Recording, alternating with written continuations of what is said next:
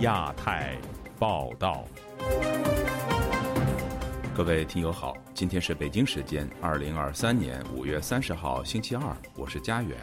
这次亚太报道的主要内容包括：云南拆除清真寺穹顶，引发军警和穆斯林的冲突，多人被捕；武汉财政告急，市财政局登报讨债。广东招募公务员又出新招，申请人需提交社媒登录密码，并审查网络言论。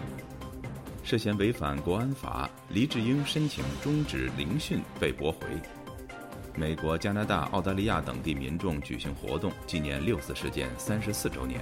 接下来就请听这次节目的详细内容。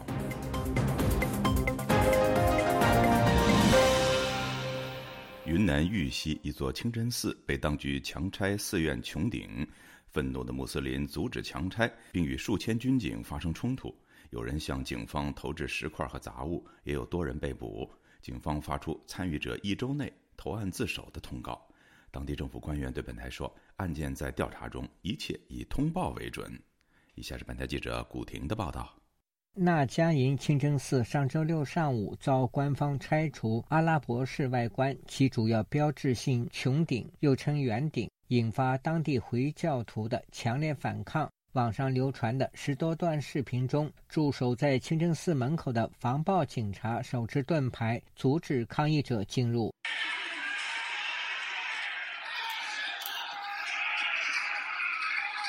有人向警察投掷石块等杂物。现场一名视频拍摄者说：“来了数千名警察和武警，要强拆清真寺外观。”！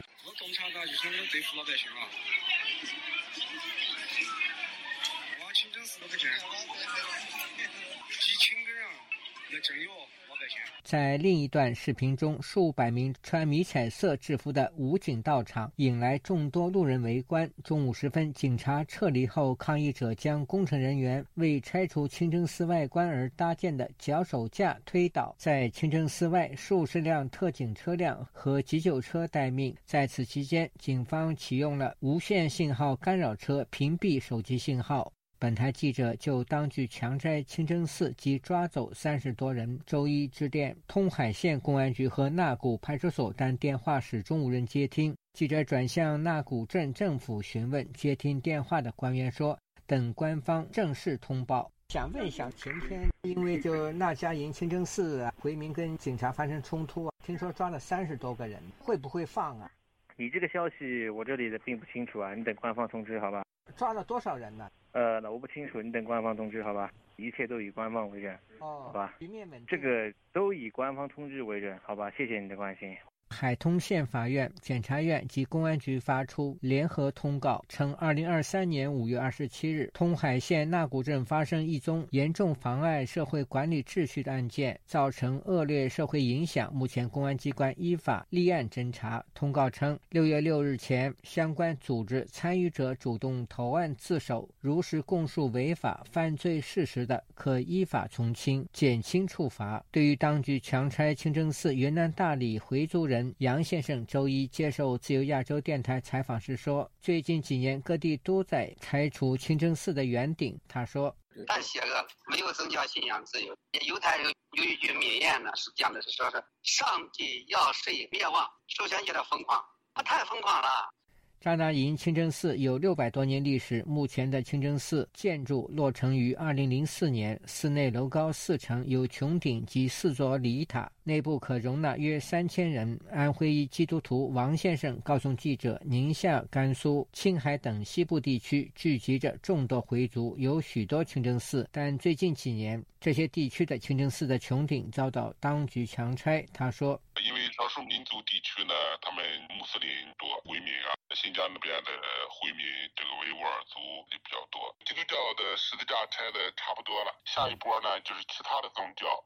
清真寺这个拆圆顶就类似于拆基督教的十字架，因为圆顶就是一个清真寺的标志嘛，要进一步整理基督教之外的其他的宗教了。自由亚洲电台记者古婷报道。涉及多宗港版国安法案件的香港一传媒创办人黎智英申请终止聆讯被驳回。香港高等法院强调，选择大律师并非绝对的权利，即使没有海外律师参与，黎智英仍能够获得公平审讯。不过，有观察人士谴责香港高院的决定违反基本法，担心香港的司法制度会逐步与中国大陆看齐。以下是本台记者高峰的报道：李志英面对串谋及勾结外国势力、串谋发布煽动刊物共四项控罪，案件九月开审，将由三名指定法官审理。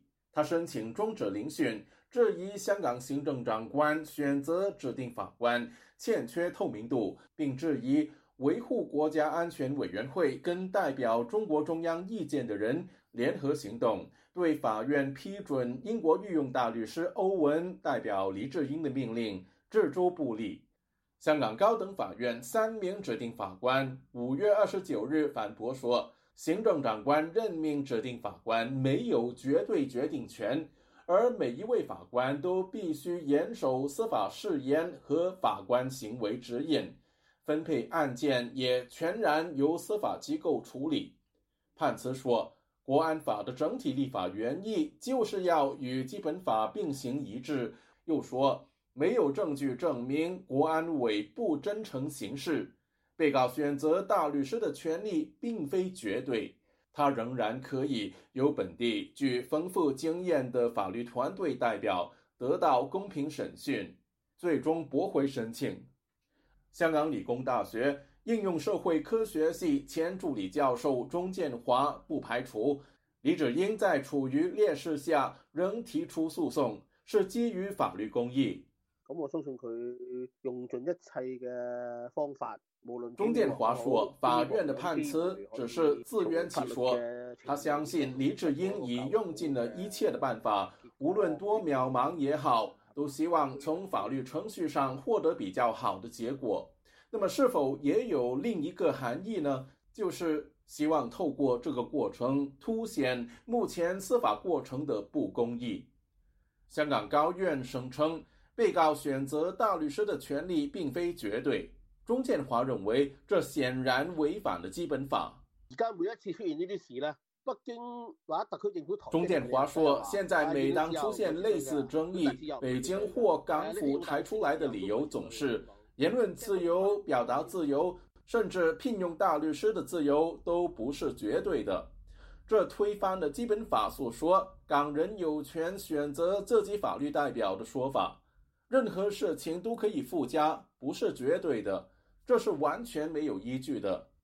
香港前民主派立法会议员许志峰谴责香港高院的判词荒谬。香港一直都是在英国的普通法底下，甚至回归以后也是一样。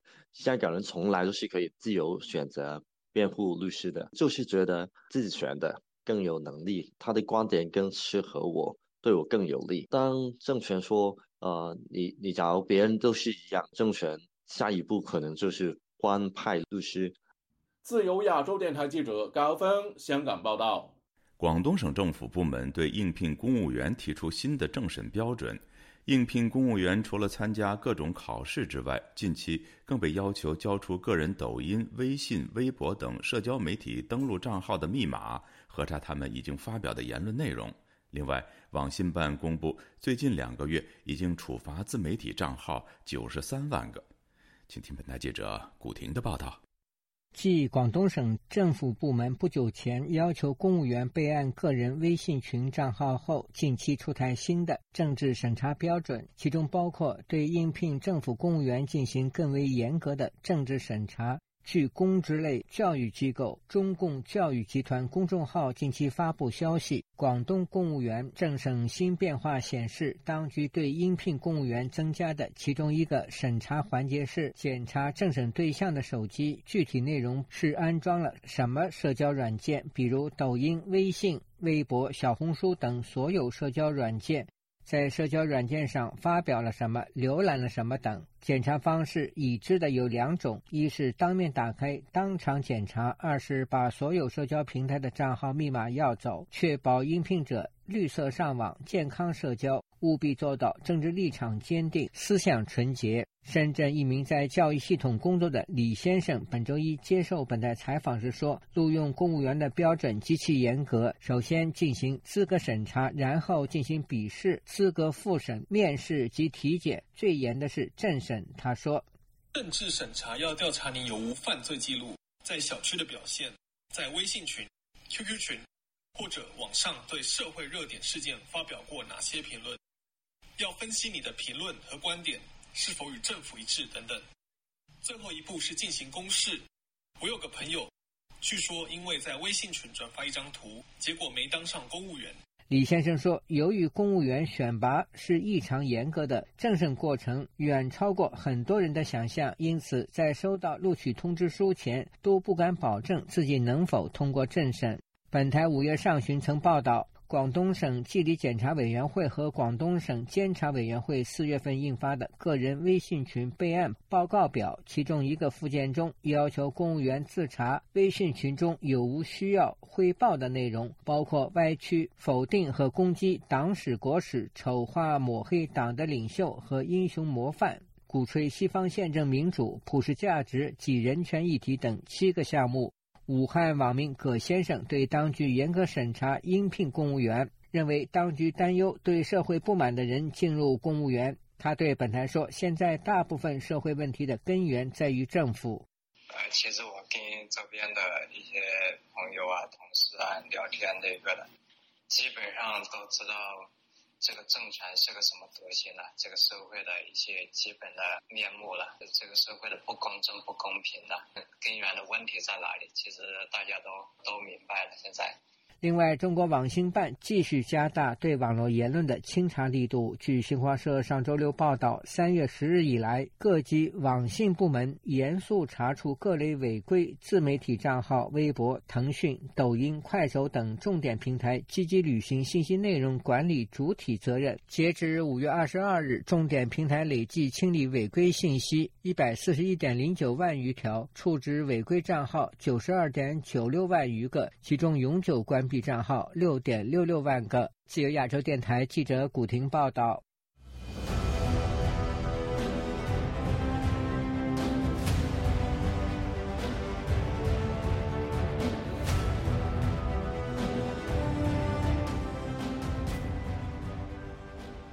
中国摇滚乐队耳光乐队一首在今年初创作的《红孩十八营》歌曲，把近几年包括疫情和热门的时事。都放进了歌词，在互联网引起热烈讨论。目前这首歌已经在微博上搜不到了。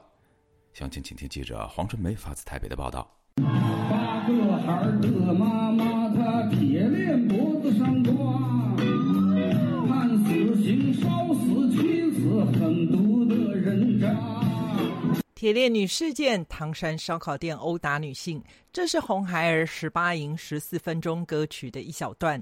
歌曲以红孩儿来比喻中共，开头写道：“他三百多岁还是个大龄儿童，火云洞山神和土地常被他瞎折腾，山神和土地慢慢都习惯了被捉弄，个个都得了斯德哥尔摩综合症。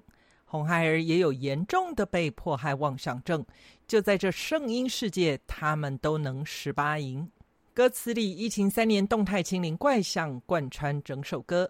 三岁娃煤气中毒没核酸不放行，疫情这三年就是孩子的一生。刘书记错过女儿成年礼太伤情，没核酸活活憋死一岁的幼童。有些人心里除了阴性和阳性，还应该有一点点起码的人性吧。成都女权作家嫁来当台湾媳妇儿的上官乱对本台表示，她在成都就曾听过耳光乐队的现场演唱。每年耳光会有例行的开年开箱以及年尾的闭箱演出。十多年来，每一次的演出都会有一首类似近期时事总结的一首歌，内容就是整合近几个月或是近一年的新闻热点。唱他的名字叫呃。江湖人称赵荒唐嘛，他其实很有才，他的他们这么多年来的歌一直都是那种社会批判性。除了疫情之外，十八营也把东航事件、胡鑫宇失踪案、广州宝马冲撞人群、河南村镇银行暴雷、富士康员工徒步万里返乡等事件写进歌词。不止针砭内政议题，十八营也致敬了在国际议题湛蓝化的小粉红。普大地到处都有孝子来点赞。佩洛西真敢窜访，咱们就跟他干。安倍的遇刺振奋了爱国的青年，再兴奋也得顶风冒雨下楼做核酸。特别的是，歌曲还穿插台湾的台语歌曲《爱拼才会赢》，激励着在这时代下的十四亿人。生在这伟大的时代，咱就偷着乐吧。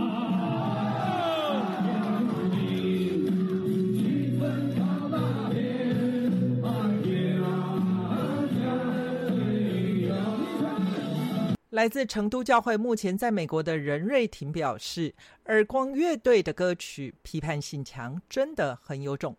中国这一代，甚至比他年轻的世代。”自从习近平上台之后，受到爱国教育的洗礼，生活在信息最封闭的时代，却不知自己的思想被人牵着鼻子走。喜欢音乐，喜欢脱口秀，有这样的方式来引导他们，绝对是个好方式。耳光乐队创作的专辑不少，包括二零一零年艺术男儿党自强，二零一五年十八系列精选集，二零一八年那年的花。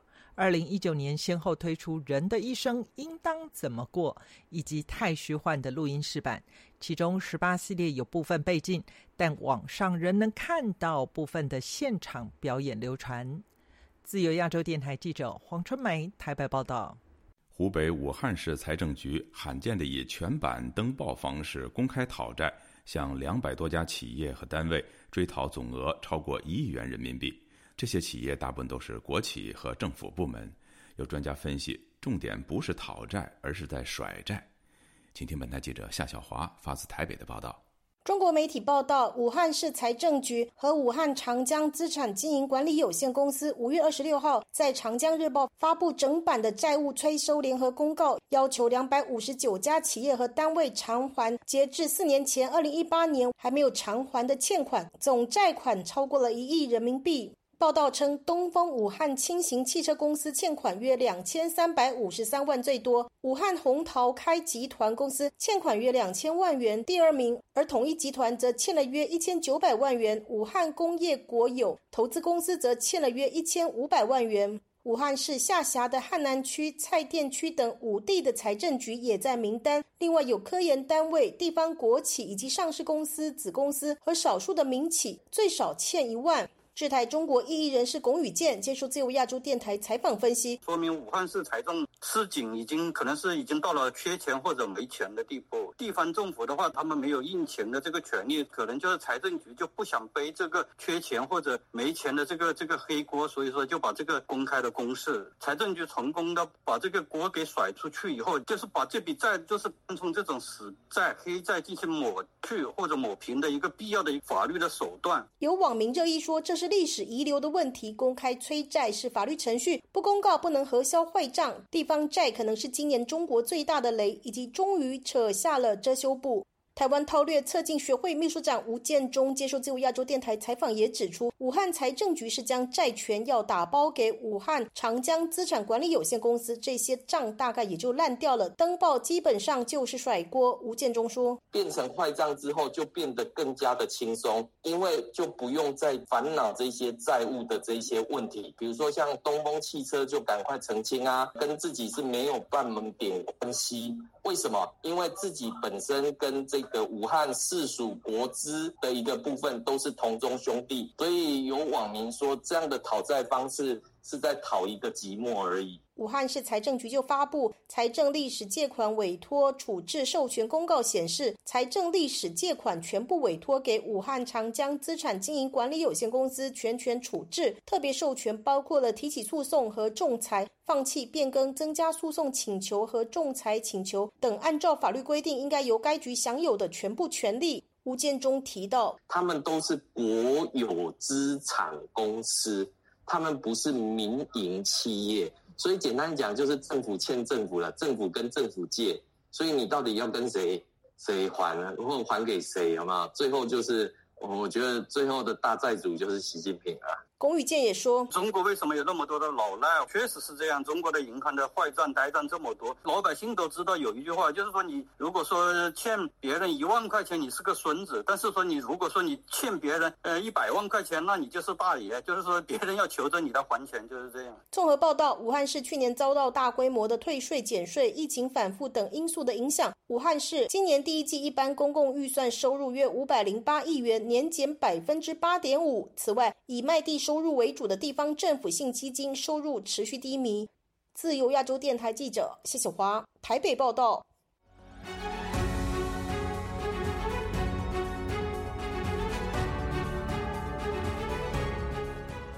一年一度的六四纪念活动在刚刚过去的周末，在加拿大各城市揭开帷幕。